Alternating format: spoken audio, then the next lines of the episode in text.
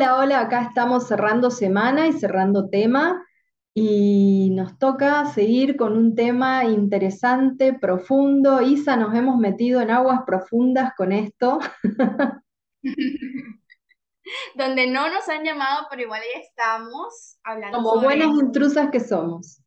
totalmente, hablando sobre Dios, un tema que definitivamente todos hemos escuchado, en algún momento todos hemos, nos hemos involucrado de cierta forma y, y por qué no, sabes, como estábamos hablando, es necesario muchas veces hablar sobre estos temas y también cuestionarlos como los demás. Ujú.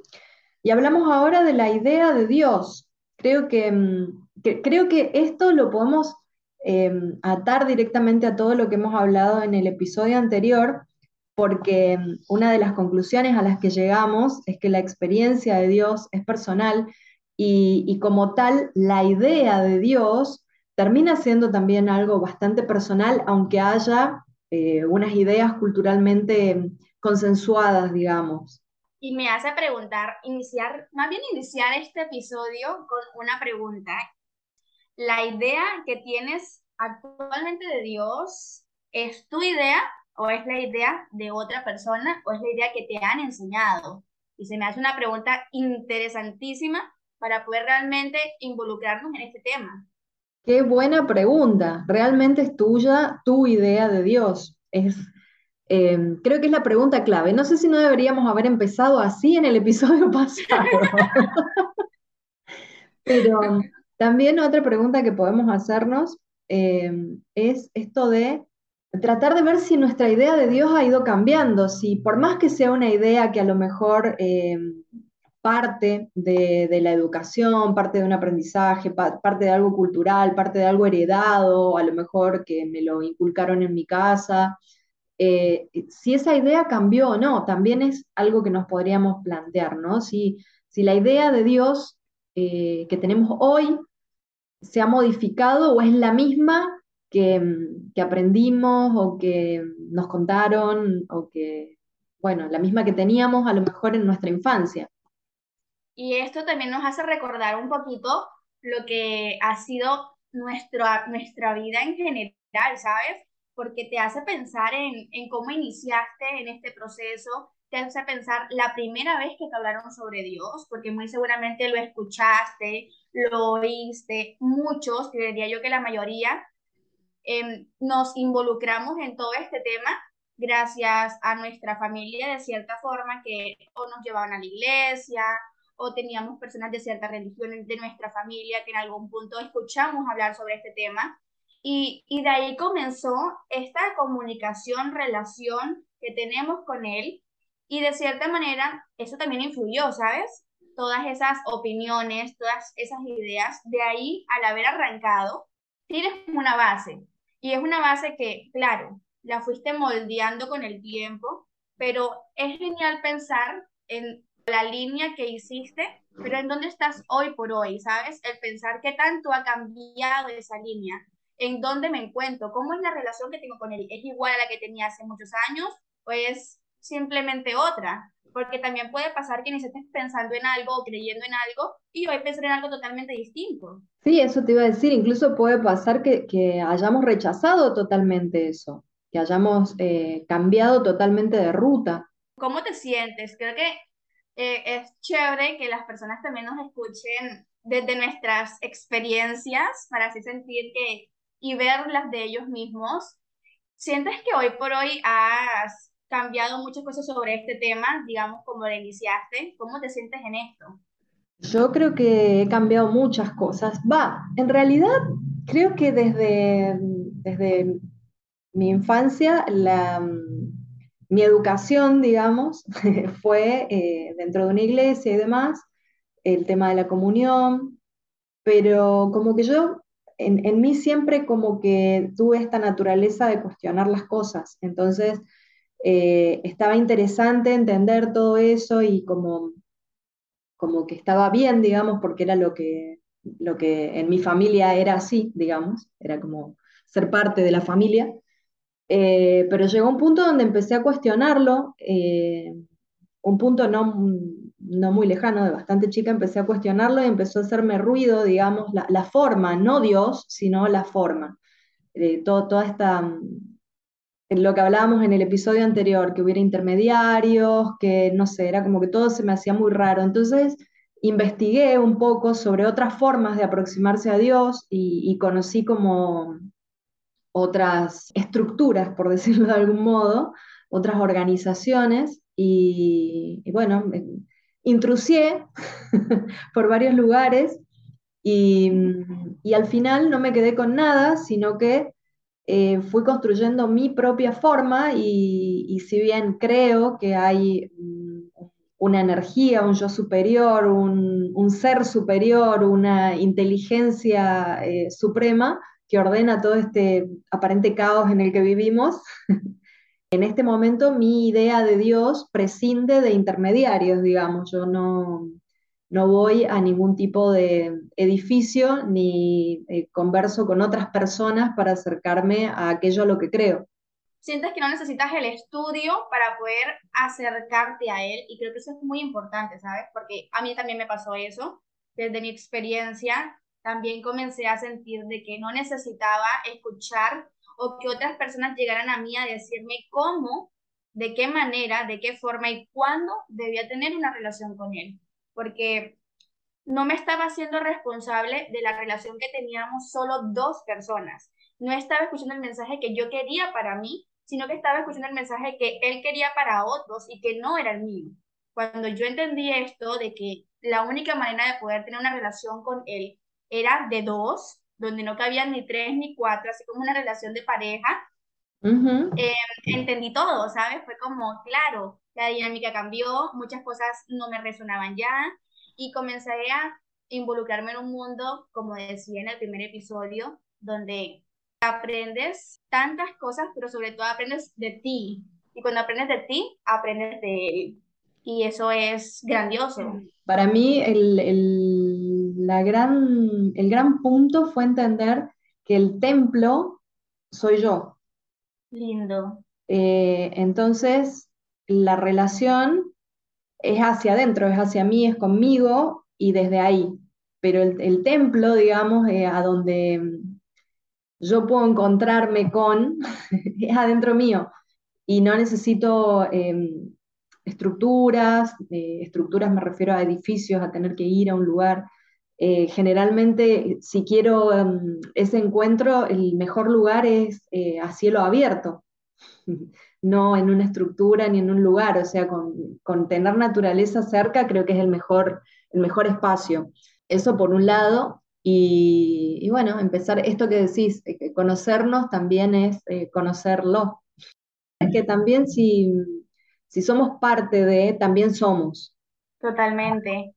Me encantó algo que dijiste ahorita y siento que de ahí me salen dudas, preguntas y al mismo tiempo respuestas, ¿sabes? Porque no había pensado de esa forma una etapa que viví y ahora que lo dijiste dije como, uy, esto pudo haberme pasado a mí.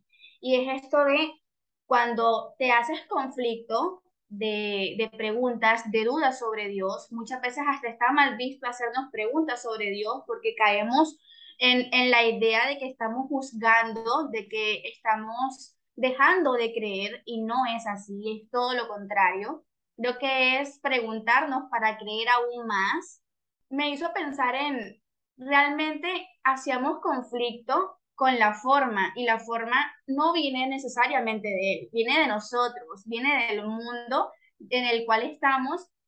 Y me pasa mucho de que a veces cuando hablo de estos temas me dicen como, no, a veces siento que no crees en Dios, sino no es que no crea en Dios, es que la forma en como a veces nos hemos acercado a él puede que no esté de acuerdo. Y son dos cosas totalmente distintas. Porque creo que ese es un gran punto. Eh, es cierto, cuando uno empieza a hacerse este tipo de cuestionamientos y más si los comparte, si estás en el seno de una cultura, de una familia, de un lugar demasiado eh, apegado a una determinada idea y a una determinada forma, es como que el juicio viene por ese lado, de decir no crees o lo que fuera.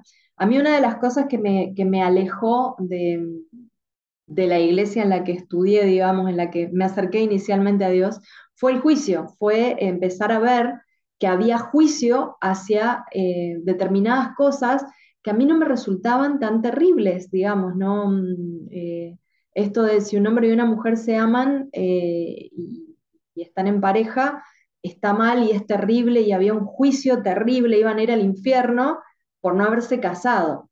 Y para mí el amor superaba el rito del matrimonio. Entonces, es desde dónde, no cómo si hay amor, está todo bien, no importa si hay ritual o no para darle un permiso a ese sentimiento, que si está, ya está, bendice todo, digamos. Entonces cuando eso me empezó a hacer ruido, entendí eso, que realmente no era a través de esa estructura y algo que yo siempre me digo es que, todas las eh, ideas, filosofías, concepciones, sean religiosas, sean políticas, sean del tipo que sean, idealmente, o sea, su, en su gen, son buenas. O sea, cualquier cosa que, nos, que nos ideemos para mejorar el mundo en el que vivimos, eh, repito, ya sea un, un, idealismo político, ya sea una filosofía religiosa o lo que fuera, está bueno.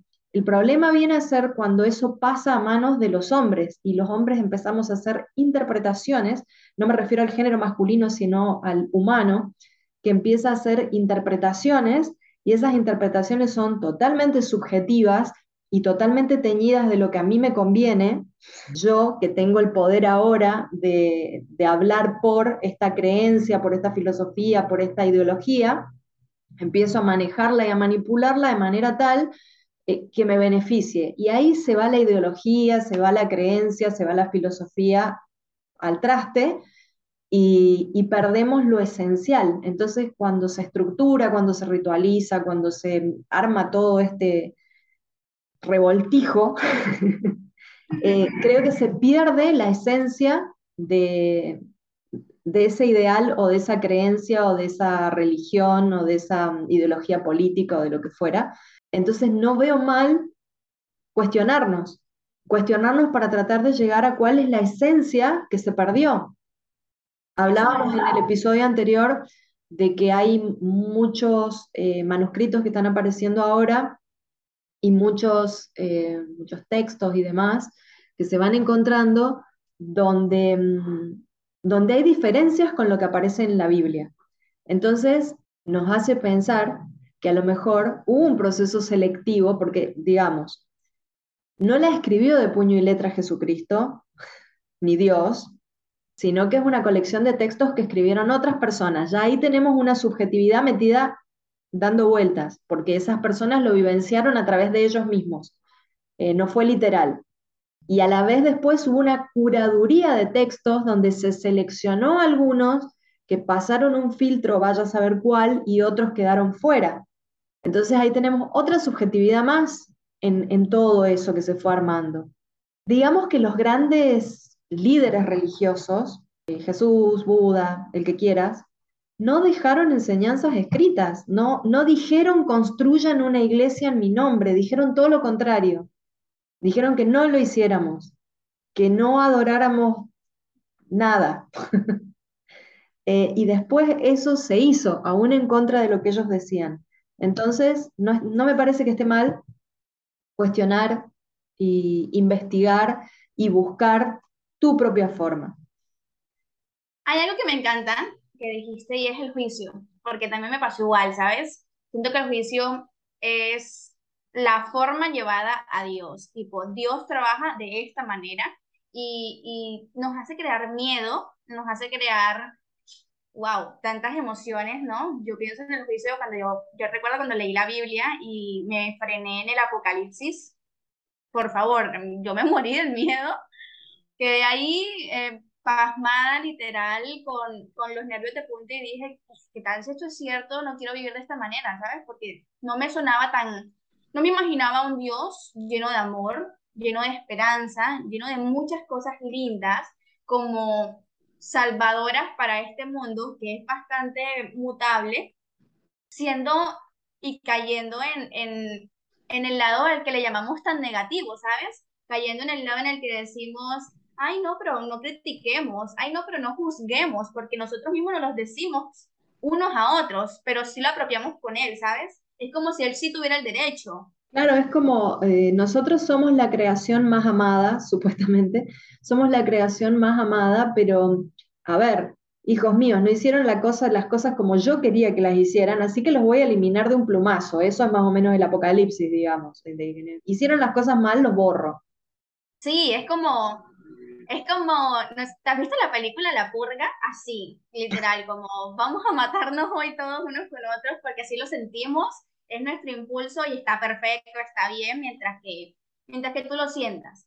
Entonces, esto me hizo pensar en, ¿y si ese juicio que lo aproximamos tanto con Dios viene tan dentro de nosotros, ¿sabes? Es tan propio, pero como nosotros lo vemos dentro de nosotros, también lo vemos dentro de Él.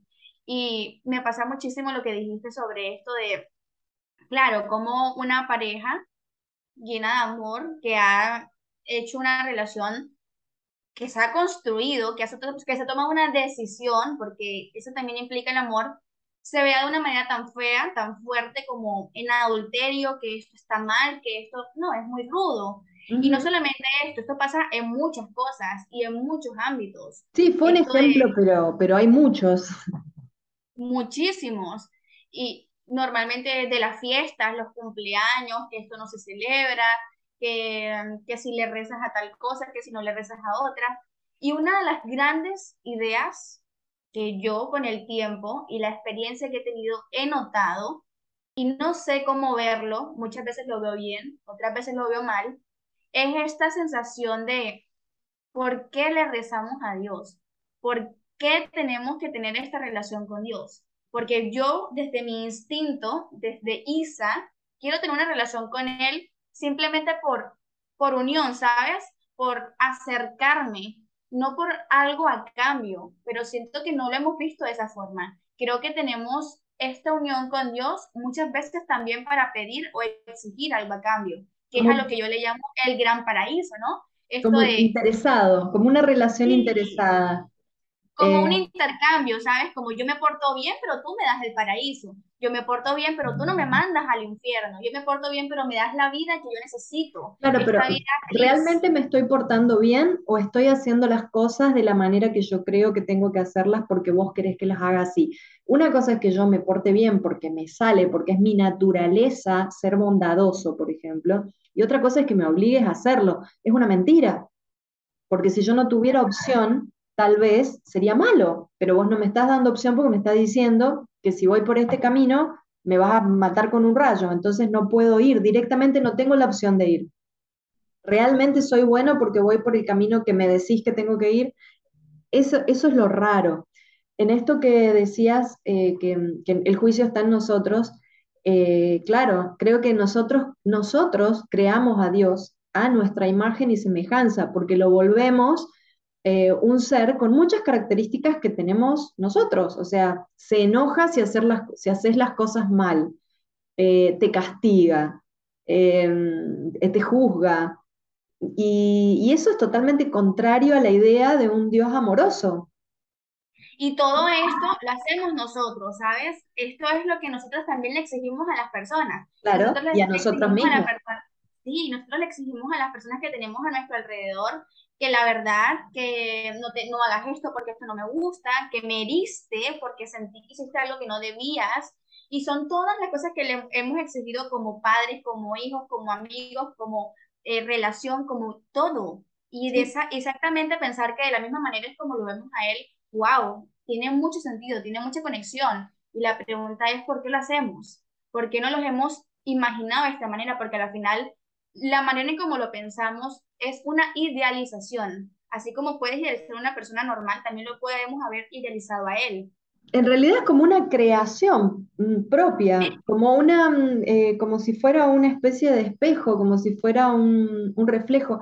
Y porque creo que eh, hemos hablado de esto en más de una ocasión, no podemos percibir las cosas o entender o, o verlas de un modo muy, muy distinto hasta dónde da nuestra capacidad, digamos. Si nosotros tenemos estas características, somos de determinada forma y creemos que el mundo es desde esta, de, esta, de esta manera, eh, vamos a tratar de encajar todo ahí adentro, incluso a Dios. Por eso lo importante es tratar de expandir nuestros límites, tratar de cuestionarnos, tratar de mm, intrusiar, como decimos nosotras, eh, para expandir nuestros límites, para ver qué más hay, qué más hay, qué más, qué hay más allá, qué, hasta dónde puede llegar eh, mi comprensión, porque eso me va a permitir tener otra idea, no solo de Dios, sino de todo, del mundo, incluso de mí misma.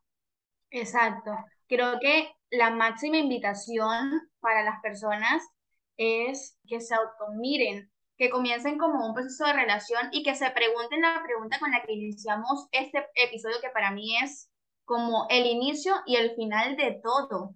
Y que te la preguntes no solamente hoy o en este momento que estás escuchando este episodio, sino constantemente y habitualmente. Porque seguramente lo que crees de Dios hoy, lo que has aprendido de Dios hoy, no será lo mismo que hayas aprendido en dos años después o, o dos años anteriores. Incluso a todo esto con, con nuestro episodio de las diferencias y mm, y me trae a esto de ver que a lo mejor si hay una persona que, tiene una forma distinta a la mía de creer, o una creencia distinta, eh, en lugar de rechazarla de plano porque es diferente, puedo tratar de eh, entender, hablar, conocer, ver eh, por dónde va su, forma de verlo, de, conectarse, de, relacionarse, porque todo eso me aporta a mí, me amplía mi marco de referencia. No quiere decir que yo me voy a cambiar de religión, ni que voy a pensar igual que esa persona, ni que voy a tratar de convencerla que piense como yo, sino simplemente ampliar mi marco de referencia. Creo que, creo que eso es esencial. Sí, y creo que es esencial pensar de que Dios, a la final, así como crea, también es una creación, porque siempre queda como en esta interperie de dejarnos a nosotros la potestad de poder imaginarlo a nuestra manera, ¿sabes? Y como tenemos esta habilidad, porque creo que es una habilidad eh, de poder crearlo, ¿cómo decides crearlo hoy, sabes? Decides crearlo como el juez, decides crearlo como el que te va a hacer un daño, decides crearlo como el que nunca está de acuerdo contigo, o decides crearlo como la persona que está siempre, la persona que, que no necesitas de otros para poder escuchar. Dejar de sentir de que tú no eres especial, porque también siento que, que sentimos de que no somos especiales como para llegar a hablar con él y no solo tanto como para hablar, sino como para comunicarnos, para tener una relación, para sentir de que podemos ser escuchados y al mismo tiempo también somos oídos.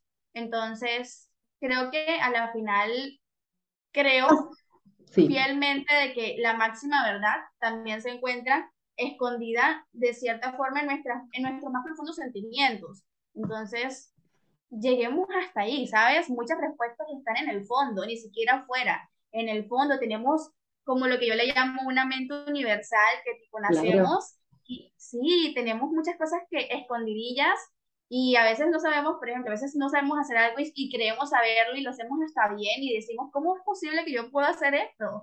También tienes una memoria interna a la cual no has recorrido muchas veces. Recurre a ella y comienza a crear a un Dios que para ti sea el necesario. Totalmente. Bueno, se nos va acabando el tiempo. Yo recordar que eh, pueden sumarse a nuestra comunidad en Telegram, porque todo tiene que ver contigo, así la encuentran. También nos pueden seguir en guion bajo, guion bajo, todo con todo, guion bajo, guion bajo en Instagram. Y bueno, en nuestras redes personales, Isa Ciad y Ali Moreno Verón, donde nos pueden mandar mensajes contarnos eh, qué les pareció cada episodio, si tienen un tema para proponer, si tienen una experiencia para compartir, que también la vamos a, contar por acá. Y decirte que, como siempre, Isa, un placer compartir y, y debatir estos temas contigo. Placer el mío siempre de escucharte y también poder entender esto de la escucha, de que también estamos siendo escuchadas y quiero cerrar esto, que para mí es como no solo el cierre de este tema, tanto como para el del lunes como para el de hoy, con las palabras pueden ayudarte a comprender algo, pero la experiencia es la que te permitirá conocerlo. Así que tú decides, es tu decisión, es tu elección y es tu creación. nos vemos en un próximo episodio. Bye bye. Bye bye.